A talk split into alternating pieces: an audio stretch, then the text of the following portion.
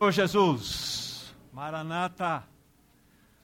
Ah, queridos irmãos, falta tão pouco, falta tão pouco, irmãos, tão pouco para aquele glorioso encontro com o amado da nossa alma. Como nosso irmão pela manhã no encerramento disse, que não sejamos contados com aqueles que se afastarão envergonhados na sua vinda. Misericórdia. Ah, Senhor Jesus, nos ajuda nos socorra nesse tempo do fim. Que nessa noite Ele nos fale, queridos irmãos e irmãs, como precisamos do falar de Deus, como precisamos da unção do Espírito, não só para falar, mas para ouvir. E diante de tudo aquilo que nós fomos colocados, nós precisamos reagir, nós precisamos responder à realidade que o Senhor vai trazer ao nosso coração. Você não está aqui por outro motivo senão pelo constrangimento do Espírito Santo. Nós queremos ouvir o falar do Senhor, inclusive eu, primeiramente eu. Nós precisamos do falar do Senhor, amados irmãos. Sem Ele, o que somos nós? Para onde iremos? Então, que nessa noite nós possamos receber o falar de Deus, que nós possamos receber a direção do Espírito Santo. Que ele prevaleça sobre a nossa carnalidade. Que o nome de Jesus seja honrado sobre cada um de nós aqui presentes. Que o falar dele seja genuíno para o teu coração, para o teu coração, para o teu coração, para o meu coração. Vamos orar. Amado Pai Celestial, em nome do teu Filho, amado Jesus Cristo, nós te pedimos, usa esse tempo Usa esta mensagem para sermos despertados da nossa letargia espiritual. Sacode o teu povo e levanta homens e mulheres e jovens que sejam comprometidos com a pregação do Evangelho nesse tempo do fim. Ah, Senhor, mostra-nos, fala-nos que estamos vivendo nos últimos dias que antecedem a tua volta Ajuda-nos, Senhor, a compreender a tua palavra. Ajuda-nos por tua misericórdia. Em nome de Jesus, o teu santo nome, para a glória de Deus Pai. Amém. Como os, alguns irmãos têm percebido nos últimos encontros, esse seria o terceiro dentro daquilo que o Senhor tem colocado como encargo no meu coração. Um cargo muito forte, exatamente pelo momento que nós estamos vivendo. E nos dois anteriores nós falamos, né, mediante a um tema, eu coloquei para vocês da seguinte maneira, né, a decisão mais importante da sua vida. Baseada naquela pergunta, né, onde você passará a eternidade? Só tem duas possibilidades, ou é em Cristo ou no lago de fogo e enxofre. Não há outra alternativa. E nós discorremos vários e vários textos com os nossos amados irmãos nas duas oportunidades. E hoje nós vamos estar dentro dessa mesma linha, mas com uma outra direção, mas a, a minha carga principal é estar anunciando o Evangelho nas várias perspectivas. Exatamente porque nós estamos vivendo um momento muito especial da nossa história. Olha os acontecimentos à nossa volta. Então nós precisamos estar realmente firmados absolutamente alicerçados na palavra do Senhor, na palavra do Evangelho. Hoje nós temos como título principal: Amanhã pode ser tarde demais. Amanhã pode ser tarde demais. Então, que nós sejamos aí despertados pelo Espírito Santo, que nós possamos receber a palavra nessa noite, que verdadeiramente não somente recebamos o cajado do bom pastor, que nos pastoreia, que nos guia por, por pastos verdejantes, mas que possamos receber a sua vara de disciplina, a sua vara de correção. E como disse na semana passada, digo novamente aos meus irmãos, nesse tipo de mensagem exortativa, sempre é bom que nós afivelemos o nosso cinto de segurança um pouquinho mais apertado, porque haverá turbulência na nossa viagem dessa noite. Então que nós fiquemos aí atentos com tudo aquilo que o Espírito Santo há de nos falar e que ele mesmo julgue o nosso coração. Vamos pegar um texto base, o livro de Josué, capítulo 24. Josué, capítulo 24, é o último capítulo desse livro. E aqui nós vamos ler dois versos. Verso 14 e verso 15. Josué, capítulo 24.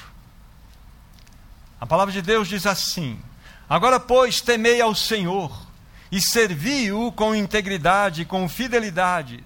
Deitai fora os deuses aos quais serviram os vossos pais da língua Eufrates e no Egito, e servi ao Senhor. Porém, se vos parece mal servir ao Senhor, escolhei hoje a quem servais, se aos deuses a quem serviram vossos pais que estavam da língua Eufrates, ou aos deuses dos amorreus em cuja terra habitais. Eu e minha casa serviremos ao Senhor.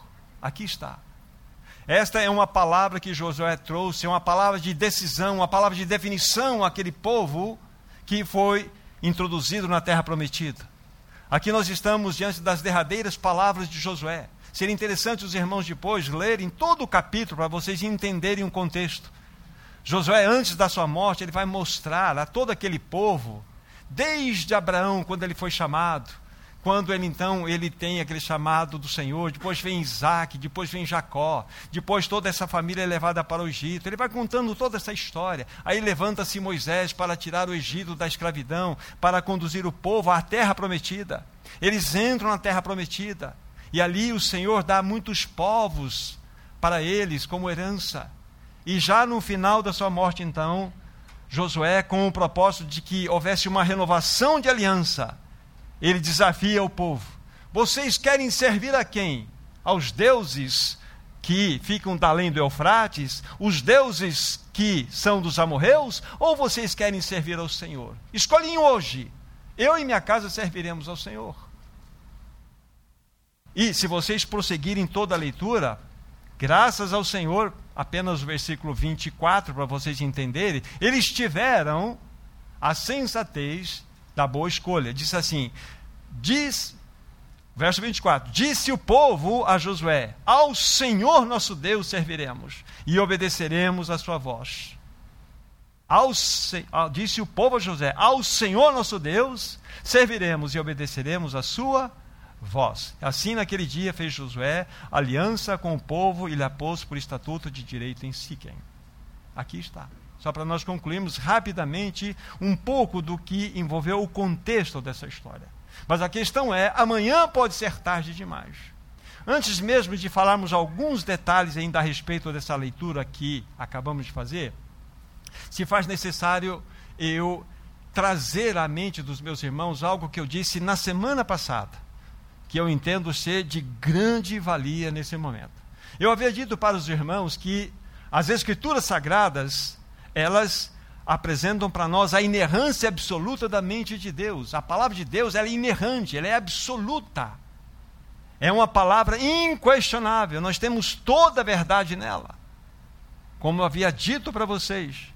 E nas escrituras sagradas nós temos uma algumas verdades extremamente importantes. E uma delas que eu apresentei para vocês foi que a Bíblia Sagrada mostra que toda a humanidade, toda a humanidade encontra-se em rebelião contra Deus. Todo homem nasce inimigo de Deus. A Bíblia Sagrada diz isto. E exatamente por esta esta realidade, a humanidade encontrando-se em rebelião contra o seu Criador, vai acontecer algo. Você vai perguntar, mas o que vai acontecer? A Bíblia fala que todos irão prestar contas diante do Deus Todo-Poderoso. Haverá um dia que haverá uma prestação de contas e todos comparecerão perante o trono branco. Por quê? Alguém poderia perguntar. Porque nós fomos criados livres. E, muito mais do que isso, se fomos criados livres, nós fomos criados com um peso de responsabilidade. Deus nos criou em liberdade e nos deu uma responsabilidade. E o que aconteceu? O homem quebrou a lei santa de Deus. Quebrou a lei santa de Deus. Por isso que ele está em inimizade contra Deus. Por isso que ele está em rebelião contra Deus. Walter, Tônia, todos nós, eu, cada um de nós, nós nascemos rebeldes contra Deus. Essa é a nossa realidade. Nascemos inimigos de Deus. Então, essa é a primeira grande revelação das Escrituras Sagradas, que todos nós nascemos nessa condição. E por isso daremos contas diante de Deus por esta rebelião na qual é intrínseca em nós. Mas graças ao Senhor, nós temos um outro aspecto revelador das Escrituras Sagradas que envolve o Evangelho. Qual foi a reação de Deus diante da rebelião do homem? Como que Deus reagiu? Aí vocês vão se lembrar de João 3,16. Porque Deus amou o mundo de tal maneira que deu o seu Filho unigênito para que todo que nele crê não pereça, mas tenha vida eterna. Esta foi a reação de Deus diante da rebelião do homem. Esta foi a reação. O homem, ele se rebelou contra a lei de Deus. Ele se tornou o quê? Um rebelde. Ele se tornou um inimigo de Deus. Para vocês terem uma ideia, esse texto eu havia lido para os irmãos que estavam presentes aqui na semana passada. É Romanos 5,18. Preste atenção. Romanos 5,18 diz assim: Pois, assim como por uma só ofensa veio juízo sobre todos os homens para a condenação. Então você percebeu? Davi, você e eu, nós nascemos debaixo dessa realidade aqui por um homem, representa Adão aqui, por uma só ofensa realizada por ele, o que, que aconteceu? A Bíblia fala: veio juízo sobre todos nós, sobre você, Davi, sobre mim, sobre o Fernando, sobre a Carol. O juízo para a condenação. Vocês percebem que nós nascemos numa raça caída, que está debaixo de condenação? Esse é o ponto. Aqui está. Mas como eu estava enfatizando agora, nós estamos analisando a reação de Deus diante dessa rebelião. E citamos João 3,16. Deus amou o mundo de tal maneira que deu seu Filho unigênito. Ele reagiu com amor. Com amor. Agora vocês vão entender a cruz. A palavra de Deus, ela foi, ela foi é, desobedecida. O homem desobedeceu a lei de Deus, se tornou o que? Um rebelde. A humanidade se tornou rebelde. Então precisa se estabelecer um juízo contra essa rebeldia. E como que Deus iria tratar desse assunto? Porque a reação de Deus foi o seu amor para conosco. Deus amou o mundo, Deus amou o Patrick, Deus amou o João, Deus amou o mundo de tal maneira que deu o seu Filho unigênito para todo aquele que nele crê não pereça, mas tenha vida eterna. Então essa foi a reação. Então o que, que nós podemos tirar aqui dessa colocação como conclusão? É algo lindo, é algo maravilhoso. A grande mensagem do Evangelho ela é maravilhosa porque Deus julgou a humanidade, Deus julgou a sua rebelião, João, Deus julgou a sua rebelião, Carol, a sua rebelião, Patrick, em Cristo Jesus. Deus julgou o seu pecado, Fernando, em Cristo Jesus. Deus jogou a minha rebelião, a minha sujidade, a minha perversidade, a minha malignidade em Cristo Jesus. Onde foi o juízo que deveria recair sobre mim? Foi para Cristo Jesus. E para mim foi derramado o quê? O amor. Deus amou o mundo, Deus amou o William de tal maneira que deu seu filho unigênito para que todo que nele crê não pereça, mas tenha a vida eterna. Então, vejam só. Agora vamos juntar as informações para prosseguirmos aqui. É lógico, a humanidade está toda em rebelião contra Deus. Ela pecou contra Deus. E ela precisará prestar contas diante de Deus diante dessa revelação. Mas a reação de Deus foi o seu amor. Agora, quando você crê, Wagner, quando você crê no Senhor Jesus Cristo, quando você o recebe no coração, quando você o tem como seu Senhor e Salvador, o que acontece? Você é salvo desta realidade você não precisará prestar contas diante daquele que é o grande juiz dessa humanidade. Porque o que aconteceu? Deus fez da cruz o que? Um lugar de tribunal. Deus jogou o pecado do Wagner em Cristo Jesus. E o Wagner creu em Cristo Jesus. Então, você, Wagner, você não irá comparecer diante do trono branco porque você olhou para Cristo crucificado e ali você viu que ele pagou o preço da sua rebelião, do seu pecado. E isso aconteceu com cada um de nós. Se você creu, Daniel, acabou. Então, o que acontece? De que maneira então a humanidade, o homem será julgado? Ele não será mais julgado por causa do seu pecado, não será mais julgado por causa da sua rebelião, não será julgado mais por sua, por sua perversidade, será julgado por incredulidade. Entende, Severino? Porque a obra está pronta. A obra está pronta. Cristo já fez a obra. Severino está aqui. O seu pecado foi julgado em Cristo. Você crê? Amém. Então, você foi julgado aqui. Eu não creio. Então você não irá para o inferno porque você é perverso, porque você é pecador. Tudo isso está dentro de um, de um globo. Mas você irá para o inferno porque você é um incrédulo, porque você desprezou a obra de Cristo Jesus. Compreende isso? Esse é o ponto. Esse é o ponto. Então, dito isto, é importante que nós avaliemos essa realidade. Por isso que o tema é um tema forte, né? Amanhã pode ser tarde demais. Amanhã realmente pode ser um momento que pode não existir para você. E, e nós precisamos então pensar diretamente. Voltemos para aquilo que Josué então disse para aquele povo. As palavras de Josué, capítulo 24 de, desse mesmo nome né, do livro de Josué, palavras são diretas, são fortes. Ele levou aquele povo a um posicionamento. Ele levou aquele povo diante de uma situação onde eles precisavam considerar qual Deus eles iriam servir. Eram deuses ali da região de Eufrates, é o, os deuses que eram adorados pelos amorreus, ou o Senhor. Esse é o ponto.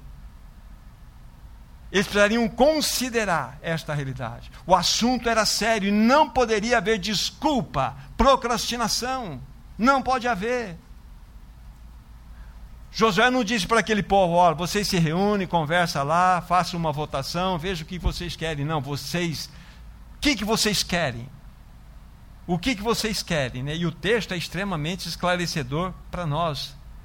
Na, escolhei hoje a quem servais.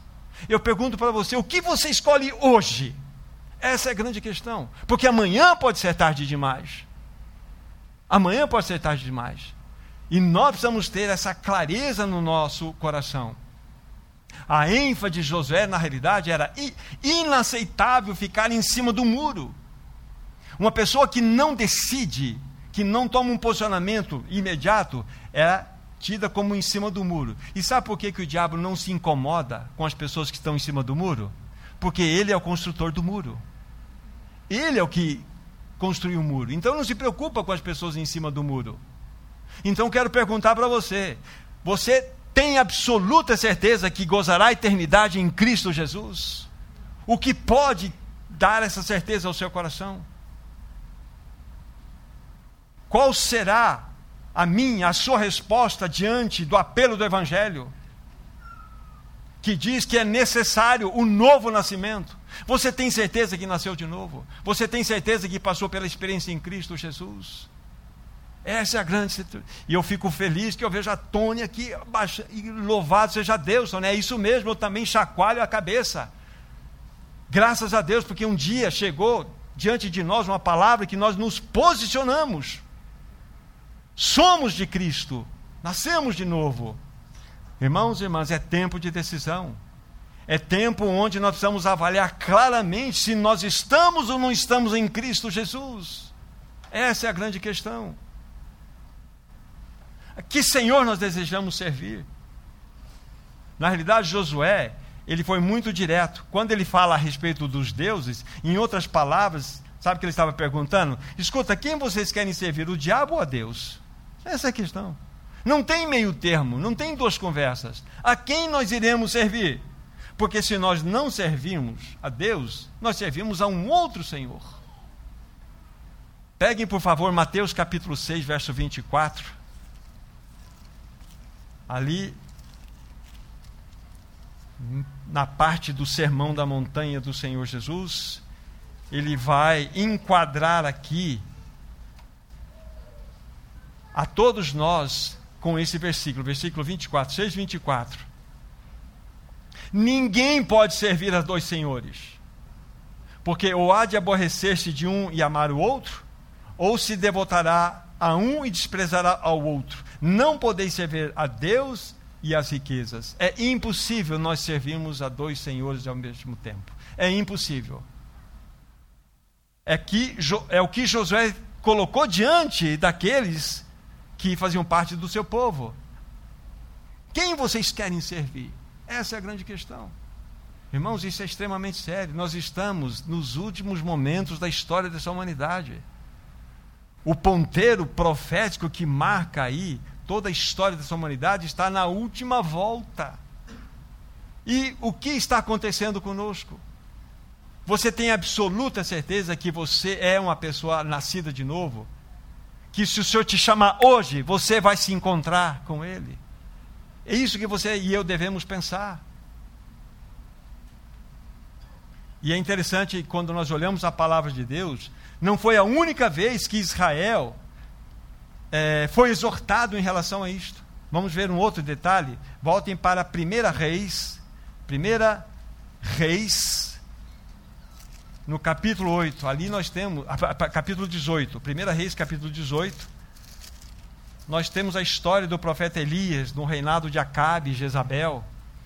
E chegou num determinado momento muito interessante que novamente, então Elias iria colocar a situação ou o povo dentro dessa decisão. 1 Reis, capítulo 18, verso 21. Olha só, todo o contexto vocês sabem, né? Aqueles profetas de Baal lá no Monte Carmelo, e o povo todo ele completamente em corrupção. Vem Elias e diz as seguintes palavras: 1 Reis 18, verso 21. Então Elias se chegou ao povo e disse: Até quando cocheareis entre dois pensamentos? Se o Senhor é Deus, segui-o. Se Baal, segui-o. Porém o povo nada lhe respondeu. Olha só, novamente nós temos aqui um ponto de bifurcação. Elias colocou aquele povo diante de uma decisão. É esta decisão na qual nós precisamos ser confrontados. É essa decisão. Olha só, que interessante as palavras de Elias. Se o Senhor é Deus, então seguiu. Se Baal, então seguiu. Quem é o teu Deus? Quem é o teu Senhor? É impossível nós seguirmos a Deus e a nossa própria carne. É impossível seguirmos a Deus e a este mundo. É impossível. Como disse aos irmãos, estou sendo fiel ao que dissemos no começo os cintos precisam estar apertados. Porque é uma palavra de exortação para todos nós e para aqueles que precisam ouvir. Irmãos, falta muito pouco para a volta do Senhor. E nós precisamos tomar um posicionamento, porque amanhã pode ser tarde demais. Amanhã pode ser tarde demais. Irmãos, o Espírito Santo está nos exortando. Esse é um tempo de decisão. Hoje é o dia. As palavras de Josué e de Elias são verdadeiras para os nossos dias. É uma santa exortação. Irmão, não podemos fazer do Evangelho um livro de autoajuda. Não podemos fazer do Evangelho um livro onde nós vamos buscar dez maneiras como ser felizes. Vamos pegar assim 15 textos que nos levam para a prosperidade segundo o coração de Deus. Isso não. O Evangelho é um ultimato. O Evangelho é, na realidade, uma palavra final de Deus para o pecador. Você está em rebelião contra Deus e o caminho é Jesus. O caminho é Ele. E se você não crer em Jesus, você não será julgado pelo teu pecado, porque o teu pecado foi pago por Jesus. Você será julgado por incredulidade. Então, irmãos, é algo importante para nós, é uma santa exortação. Você tem certeza que já nasceu de novo? Você tem certeza que tomou a decisão mais importante da sua vida, ou seja, onde você passará a eternidade? Você tem certeza? É em Cristo. Lembre-se quando eu falei de eternidade? Irmãos, pense por favor longe de Cristo não é por mil anos, um milhão de anos, um bilhão de anos, cem bilhões de anos, é eternidade. Eternidade sem Cristo. Não é para considerar. Não faça como Esaú, que trocou a primogenitura por um prato de lentilhas, por um prazerzinho barato. Ele perdeu todo o direito da sua primogenitura. Não faça isso. Irmãos, é sério. O Senhor tem nos chamado para uma vida de santidade. O Senhor tem nos chamado para uma vida de comunhão com Ele. O Senhor está exortando o teu coração. O Senhor está chamando você para um posicionamento. Ele quer nos tirar dessa letargia espiritual, como falamos no, no, na oração. Ele quer nos tirar dessa mornidão, dessa frouxidão espiritual. Ele quer ordenar a sua vida, meu irmão. Ele quer ordenar a sua vida, minha irmã. Ele quer ordenar a sua família. Ele quer nos ordenar, porque Jesus está voltando.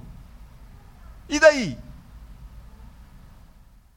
Como que nós vamos comparecer diante daquele que tem olhos como chamas de fogo? Essa é a questão. Como? Então nós precisamos responder sim. Estamos em Adão, estamos em Cristo. Lembra semana passada? Onde nós estamos? Em Adão ou em Cristo? O primeiro homem, Adão, foi feito alma vivente. Estamos todos nesse primeiro homem, Adão, alma vivente. O último Adão, porém, espírito vivificante. O último, porque depois dele não vem nada. Jesus Cristo veio como o último Adão. Ele crucificou a raça adâmica nele. Acabou a história da raça adâmica. Foi julgada a perversidade aqui. E Jesus ressuscitou como o segundo homem, dando início a uma nova realidade, a uma nova geração. A questão é: morremos em em Cristo no último Adão. Acabou a história da nossa adâmica. E renascemos em Cristo como segundo homem na sua ressurreição. Estou em Adão ou estou em Cristo? E como José está nos exortando nessa noite, que Senhor você deseja servir? Eu e minha casa serviremos ao Senhor. Não podemos brincar com este assunto, irmãos e irmãs. Não podemos dormir sem tratar desta questão, pois amanhã pode ser tarde demais. Pode ser tarde demais. E infelizmente, muitos vivem aqui e agora, atrás de prazerzinhos baratos. E a palavra nos exorta, nos adverte. Vamos ver Mateus 16, verso 26. Mateus 16, verso 26. Tem dois textos, um deles é esse que eu queria ler para vocês.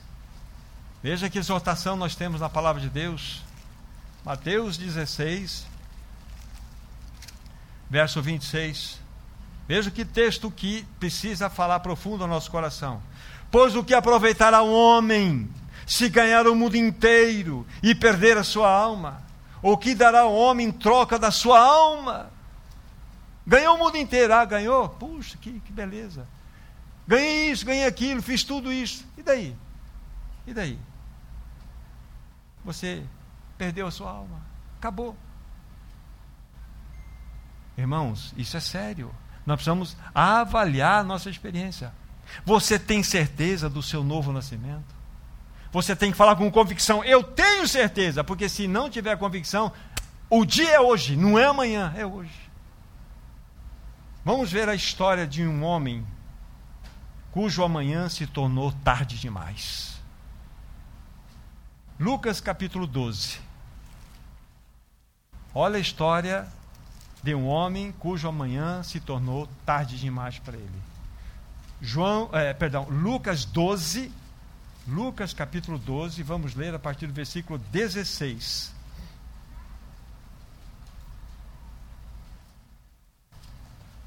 Diz assim: e lhes proferiu ainda uma parábola, dizendo: O campo de um homem rico produziu com abundância.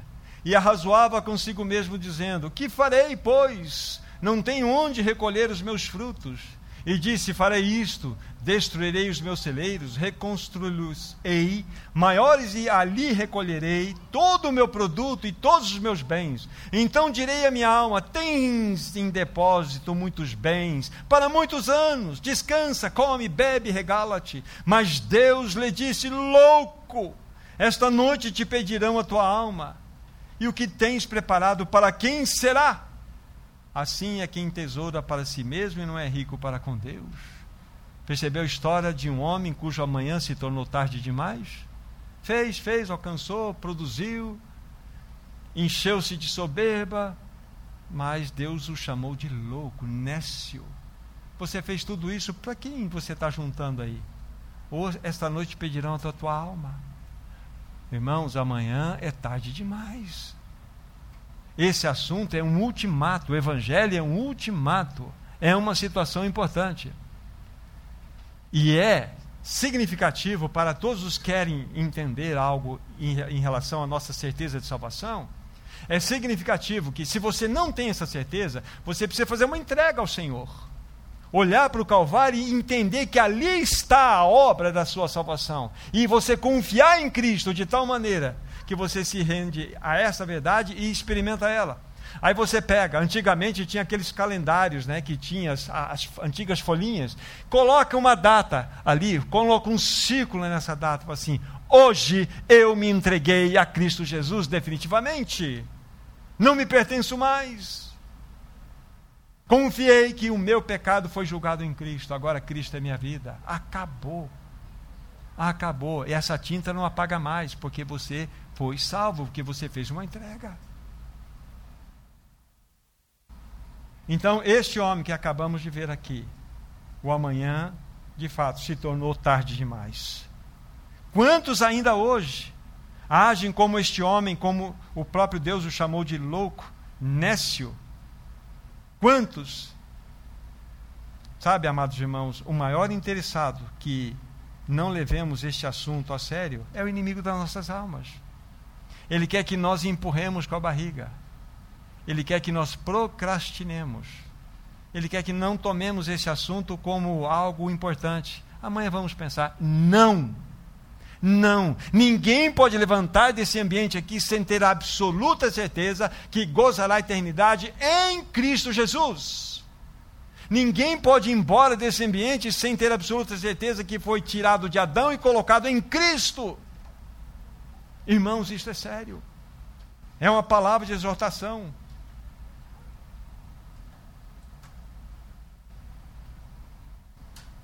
Esse inimigo, ele é especialista em enganar a todos. Os mais velhos, os mais jovens, as crianças. Ele é especialista, ele tem mais de seis mil anos só na terra de experiência. Vejam só que texto impressionante. Provérbios capítulo 14. Provérbios capítulo 14, versículo 12.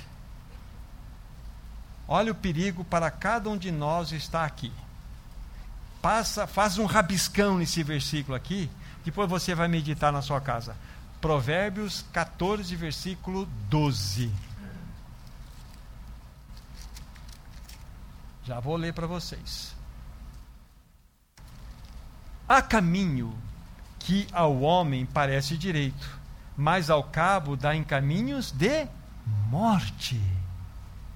É impressionante, dentro da sua análise, da sua compreensão, das suas avaliações, dos seus somatórios, você fala assim: não, isso está certo, é direito, mas ao cabo dá em caminhos de morte. Será que você não está por esse caminho, não, meu irmão, meu irmão? É tão sério isto que o Espírito Santo repetiu no capítulo 16 desse mesmo livro, versículo 25.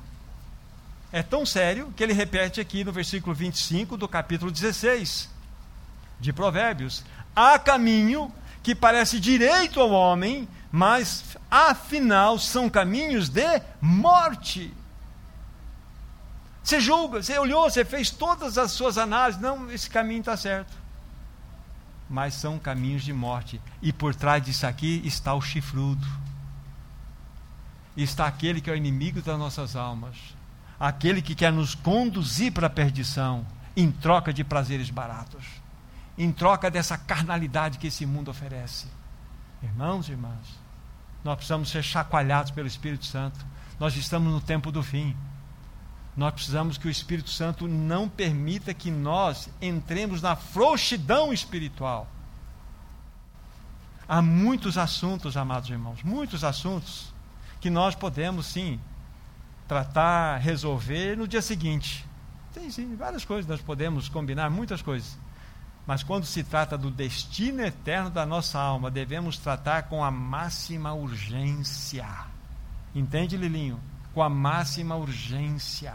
Isso não é para deixar esse assunto para depois. Porque o amanhã pode ser tarde demais. Esse amanhã pode não existir mais. Nós estamos debaixo da misericórdia de Deus, irmãos e irmãs. Nós estamos debaixo dessa obra da graça. Nós devemos ter absoluta convicção neste assunto. Pois brevemente o nosso amado Senhor Jesus virá buscar a sua igreja. Você já tomou a decisão. Você é um daqueles que ouvirá o canglor, o canglor da trombeta. Olha que promessa linda nós temos em 1 Tessalonicenses capítulo 4. 1 Tessalonicenses capítulo 4. Há uma promessa linda aqui, do versículo 15 ao 18. 1 Tessalonicenses 4, 15 a 18. Olha que passagem linda. Ora, ainda vos declaramos por palavra, ainda vos declaramos por palavra de do versículo 15. Ora, ainda vos declaramos por palavra do Senhor isto: nós, os vivos, os que ficarmos até a vinda do Senhor, de modo algum precederemos os que dormem. Porquanto o Senhor mesmo, dada a sua palavra de ordem, ouvida a voz do arcanjo e ressoada a trombeta de Deus, descerá dos céus, e os mortos em Cristo ressuscitarão primeiro. Depois nós, os vivos, os que ficarmos, seremos arrebatados juntamente com eles, entre as nuvens para o encontro do Senhor nos ares. E assim estaremos para sempre com o Senhor. Consolai-vos, pois, uns aos outros com estas palavras. Olha que promessa maravilhosa. Ele voltará. Ele voltará. A questão é: nós teremos ouvidos para ouvir o ressoar da trombeta de Deus. É a sétima trombeta, é a última trombeta. 1 Coríntios fala isso, lá em Apocalipse fala isso, em Mateus 24 fala isso. Irmãos, ele está, ele está voltando. Agora, a questão mais séria: temos absoluta convicção de que passaremos a eternidade em Cristo? Não é por você frequentar esta ou qualquer outra reunião. Não é porque você tem um, um, um pai que anuncia a palavra, que você tem alguém do teu convívio que é firme no Senhor, que te habilita a você a entrar no reino dos céus. Você tem que tomar a sua decisão. Você precisa. É uma palavra de exaltação. Vivemos, amados irmãos, na era da graça. Vivemos nessa era onde o amor foi manifestado. Nós devemos considerar o gracioso evangelho do Filho de Deus na pessoa de Cristo. Porque nela, na pessoa de Cristo, encontra-se a nossa salvação. Fora de Cristo não há possibilidade de regeneração. Amado irmão, amada irmã, amanhã pode ser tarde demais. Sabe o que vai acontecendo quando nós procrastinamos? Preste bem atenção. Lá em 1 Timóteo vocês vão encontrar várias vezes a palavra cauterização da consciência. Não várias, algumas vezes. Cauterizar a consciência. Sabe o que significa isso? Você ouviu uma palavra de exortação. Ela, de certa forma, foi, impactou teu coração, mexeu um pouquinho, mas só que você não se posiciona. Aí vem uma pequena e leve camada, como se fosse um véu de cauterização sobre a sua consciência. Aí você ouve uma outra vez uma palavra que tem mais ou menos a mesma direção. Da mesma forma, ela fala, você entende que ela tem o cunho de verdade. Mas você não, você não se posiciona, vem mais uma camada sobreposta sobre a anterior.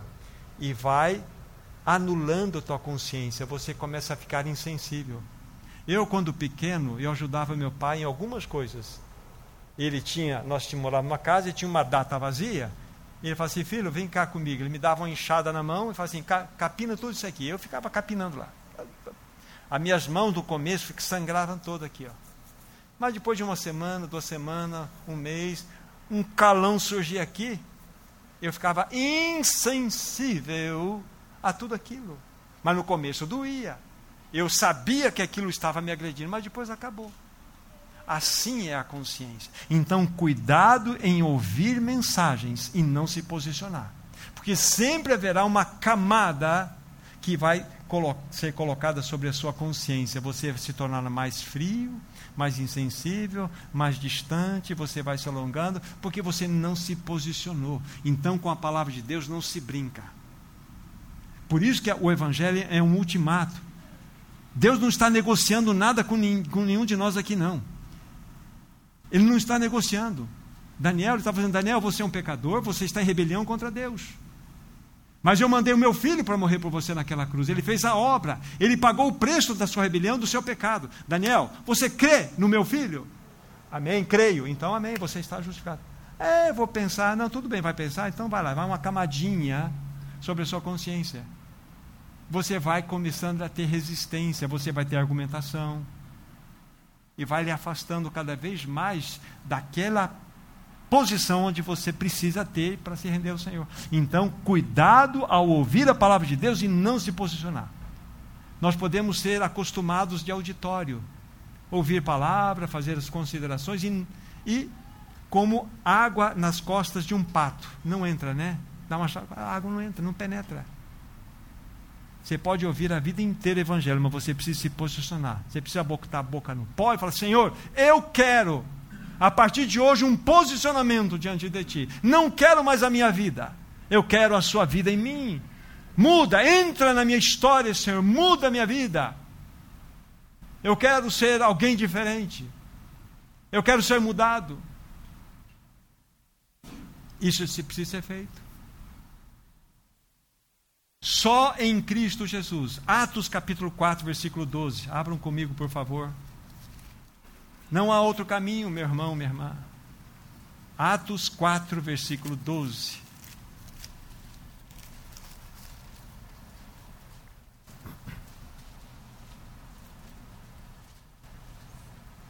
Diz assim a palavra do Senhor: E não há salvação em nenhum outro, porque abaixo do céu não existe nenhum outro nome dado entre os homens pelo qual importa que sejamos salvos. O nome é Jesus. Não há. Não há. A nossa salvação está na pessoa de Jesus. Aliás, o nome Jesus significa eu sou a salvação. É a, a, a junção de dois nomes: Jeová, Sus. Jeová é eu sou, Sus, salvação. Jeová, Sus, Jesus. Eu sou a salvação. Então, quando nós nos rendemos a Jesus, quando nós confiamos em Jesus, nós temos a salvação. Não há outro caminho. Felipe não tem outro caminho, é só Jesus. Letícia não tem jeito. Não tem jeito. Só Jesus. Só Jesus. Paula, só Jesus. Só Jesus. Mais ninguém, só Jesus. Ele é a nossa salvação. Amados irmãos, é tempo de nós crermos no Evangelho, nas boas novas. Hoje é um dia especial para confessarmos a Jesus como nosso Senhor. Hoje, hoje aqui, é um dia especial. Querem ver? Olha como que a palavra de Deus é rica nessas verdades. Romanos capítulo 10, bem pertinho aí, livro seguinte, Romanos 10, versículos 9 e 10.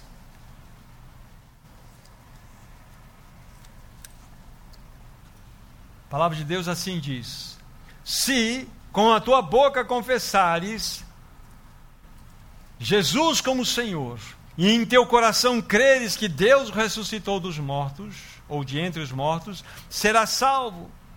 Porque com o coração se crê para a justiça, e com a boca se confessa a respeito da salvação.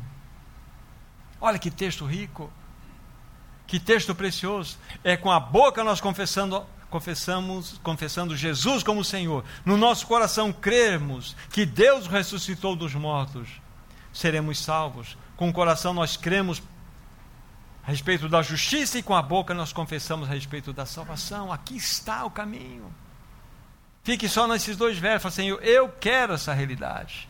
Eu quero essa experiência. Eu quero. Irmãos, não é tempo de nós afrouxarmos é tempo de nós acocharmos, de nós apertarmos, dar uma volta mais na porca. O parafuso está meio frouxo da nossa experiência. Nós precisamos dar uma, dar uma acochada a mais para juntar mais. apertar, porque o tempo urge. O Senhor está às portas e nós precisamos conhecer o Evangelho.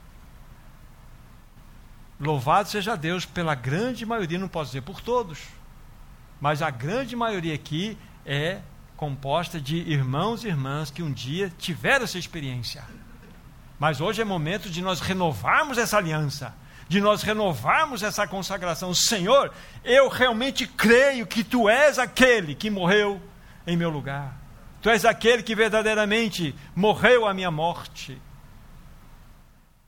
Permita-me ser redundante, porque eu entendo ser importante, pelo menos ao meu coração, talvez eu fale a mim mesmo. Mas esse é o ponto. Esse é o ponto.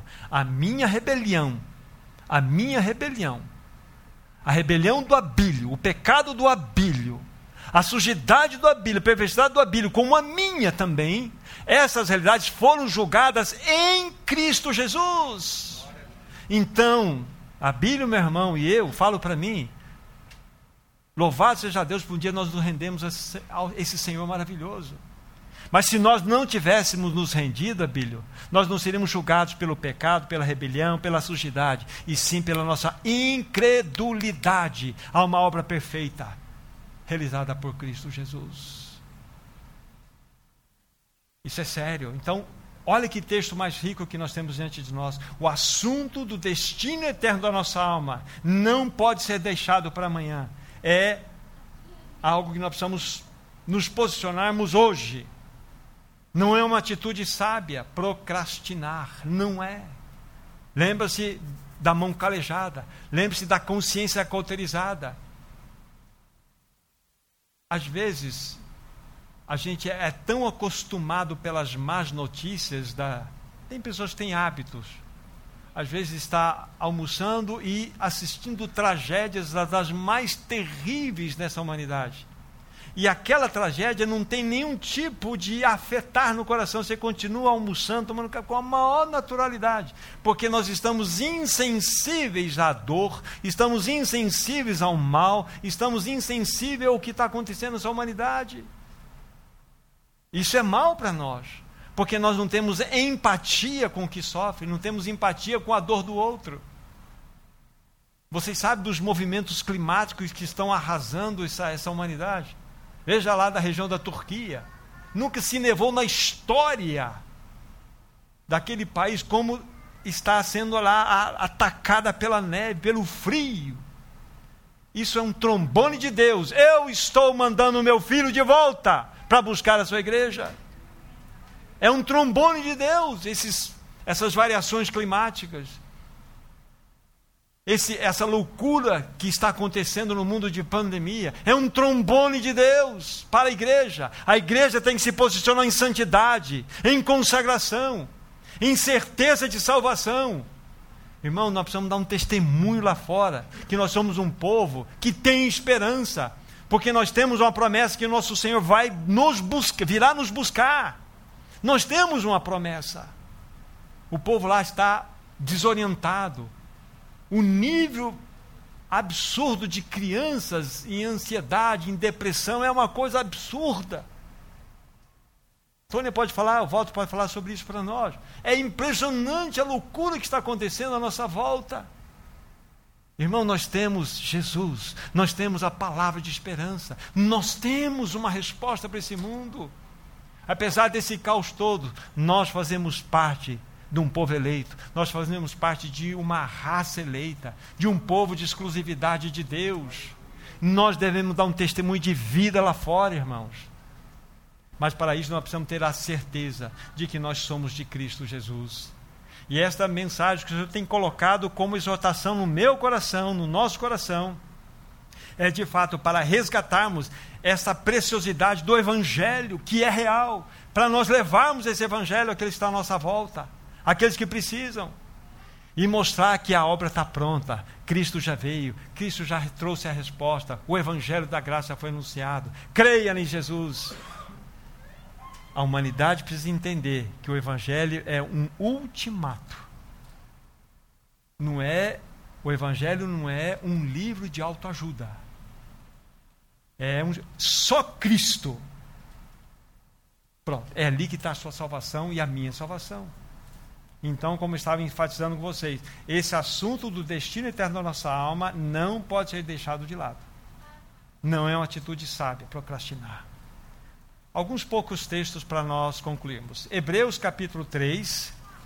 Vejam como o autor dessa carta, ele insiste em alguns posicionamentos daqueles que estavam vivendo naquele contexto. Era um contexto de perseguição, tanto do Estado como perseguição dos próprios judeus. Esses irmãos eram contados aqueles judeus que haviam se convertido ao cristianismo, mas estavam debaixo de uma dura perseguição. Então, o autor dessa carta vai trazer algumas palavras aqui que, com certeza, devem ser aplicadas ao nosso coração. Capítulo 3, versículo 7, primeiro versículo. Assim, pois, como diz o Espírito Santo, hoje, se ouvirdes a sua voz, não endureçais, verso 8, o vosso coração, como foi na provocação no dia da tentação no deserto. Olha só, hoje, se ouvirdes a sua voz, não endureçais o vosso coração. Significa que eu posso ouvir a voz de Deus e endurecer meu coração. O tempo agora é de amolecer o coração, não de endurecer. Versículo 12 Tende cuidado, irmão, jamais aconteça haver em qualquer de vós perverso coração de incredulidade que vos afaste do Deus vivo. Pelo contrário, verso 13: exortai-vos mutuamente cada dia durante o tempo que se chama hoje, a fim de que nenhum de vós seja endurecido pelo engano do pecado. Hoje. Nós precisamos nos posicionar. Silvia Helena, é hoje, não é amanhã, é hoje. E louvado seja Deus pela sua vida em Cristo Jesus. Mas hoje é dia de renovação dessa aliança. Senhor, obrigado porque um dia o Senhor nos apresentou essa verdade. E nós somos teus por graça. Versículo 15. Enquanto se diz, hoje, se ouvis a sua voz, não endureçais o vosso coração, como foi na provocação. Olha só, Hoje, hoje, se ouvis a sua voz, é o Espírito Santo falando. E capítulo 4, versículo 7. Veja como o autor insistiu nessa verdade. De novo determina certo dia, hoje, falando por Davi muito tempo depois, segundo antes fora declarado, hoje, se ouvides a sua voz, não endureçais o vosso coração. Olha quanto hoje, hoje, hoje, hoje, hoje. Está ouvindo a voz do Espírito? Não ouça minha voz. Ouça a voz do Espírito. É a voz do Espírito. Hoje, se ouvirdes a sua voz, não endureçais o vosso coração. Querido, você tem certeza do seu novo nascimento? Essa é a grande questão. Você tem certeza que foi tirado de Adão e colocado em Cristo? Essa é a grande questão. Você tem certeza de que o teu Senhor é o Todo-Poderoso, o Rei desse universo. Aleluia. Esse é o ponto. É com essa certeza que nós devemos sair daqui nesta noite. Nós devemos ter muito cuidado, irmãos e irmãs, porque amanhã pode ser tarde demais. Eu até anotei essa frase aqui, e quero ler essa pequena frase que você já, com certeza, já conhece. Irmãos, vamos colocar nossa casa em ordem? Vamos colocar nossa casa em ordem. Porque hoje é o dia. Não amanhã, é hoje. Vamos colocar nossa casa em ordem. Todos os detalhes. Senhor, vamos fechar para balanço e vamos colocar em ordem. Primeiramente, queremos te louvar porque a tua salvação chegou ao nosso lar, chegou à nossa casa. E podemos dizer: Eu e minha casa serviremos ao Senhor. Eu e minha casa serviremos ao Senhor. Esse é o ponto. Queridos irmãos, como eu disse, preparei-os, não fui desonesto com o que eu falei no começo. É uma palavra de exortação, é uma palavra que leva-nos à reflexão, para que nós sejamos aqueles portadores dessa palavra que a experimentaram e nós precisamos anunciar que o Evangelho é o ultimato de Deus. A obra está absolutamente pronta. William, a obra está pronta. Nós devemos anunciar em Cristo Jesus, a obra está pronta. A questão é: você recebe ou você rejeita? Que o Espírito Santo nos dê graça, nos dê ousadia, intrepidez para levarmos essa palavra àqueles que estão à nossa volta. Vamos orar. Amado Pai Celestial, por tua infinita graça, desperta corações nessa noite, resgata vidas, liberta aquelas pessoas que estão algemadas em seus pecados, em seus preconceitos, nos seus pecados prediletos. Que haja salvação nessa noite, amado Senhor. Promova a festa no céu, Senhor. Nós pedimos pelo teu nome, Senhor Jesus. Salva, salva, resgata no Senhor. E que sejamos portadores dessa palavra. Que sejamos aqueles que anunciam que o Evangelho é o ultimato de Deus para essa humanidade. Que nós possamos anunciar essa palavra com ousadia no coração. Ah, Senhor, faça isso, Senhor. Nós te pedimos em nome de Jesus. Amém, Senhor. Amém.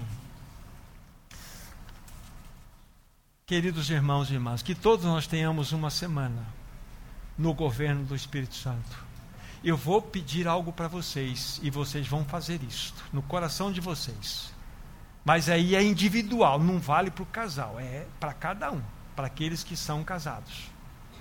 Vocês vão pedir uma vida para o Senhor. Uma vida. Pode ser dentro de um mês, dentro de dois meses, não tem, uma vida. Mas você fala assim: eu quero uma vida para falar o Evangelho. Para vocês também, meus amores. Peça uma vida para o Senhor. Uma vida. Uma vida. Para que você fale desse Evangelho. Se o Senhor nos ouvir e for misericordioso, dentro dessa proposta de um, dois meses, até mais, essa sala ela vai triplicar. Não é o interesse de encher, por favor, entenda o meu raciocínio. É o interesse de que o Senhor possa ser apresentado e ganhar vidas para o próprio reino dele. Queremos ser ganhadores de vida, amados irmãos. Vamos ganhar vidas para o reino dele. O tempo urge. Peçamos uma vida. Peçamos uma vida para esses. Senhor, me dê uma vida. Eu estou pedindo, Senhor, me dê uma vida, Senhor alguém que não conheço, coloca alguém na minha frente, alguém que eu vou trombar no mercado, onde quer que seja, mas eu quero ter oportunidade para anunciar o Evangelho e ganhar aquela pessoa para Cristo. Você vai perceber, quando você ganhar uma vida para Cristo, aquilo vai aquecer teu coração, você vai, você vai verificar a alegria que é você ter uma vida ganha. Isso vai te motivar a ganhar mais, a ganhar mais, vai ser uma benção. Não seja infrutífero a Bíblia fala: quer glorificar a Deus? Dê muito frutos. Lá em João 15. Nisto é glorificado o meu Pai, que deis muito fruto. Ganhe vida para Cristo. Ganhe vida para Cristo. Esse é o ponto. Então você vai pedir isso lá na sua casa, lá no seu cantinho. Eu quero uma vida, Senhor. Eu quero. Em nome de Jesus. Entregamos nas tuas mãos novamente, Senhor, todo esse tempo consagramos nossas vidas a Ti. Já oramos há pouco, já clamamos a Ti, mas uma vez mais insistimos nesse pedido final. Nós queremos vidas para o Teu reino. Dê uma vida para nós, Senhor. Nós queremos ser ousados em anunciar o Teu Evangelho, tanto pelo nosso testemunho como pelas palavras. Guarda o Teu povo aqui reunido. Leva-nos em segurança para nossas casas. Faça do Teu povo uma bênção nesse tempo do fim. Em nome de Jesus. Amém, Senhor. Amém. Deus abençoe vocês, vão na graça do Senhor e suportem a exortação em nome de Jesus. Amém? Uma boa noite para vocês.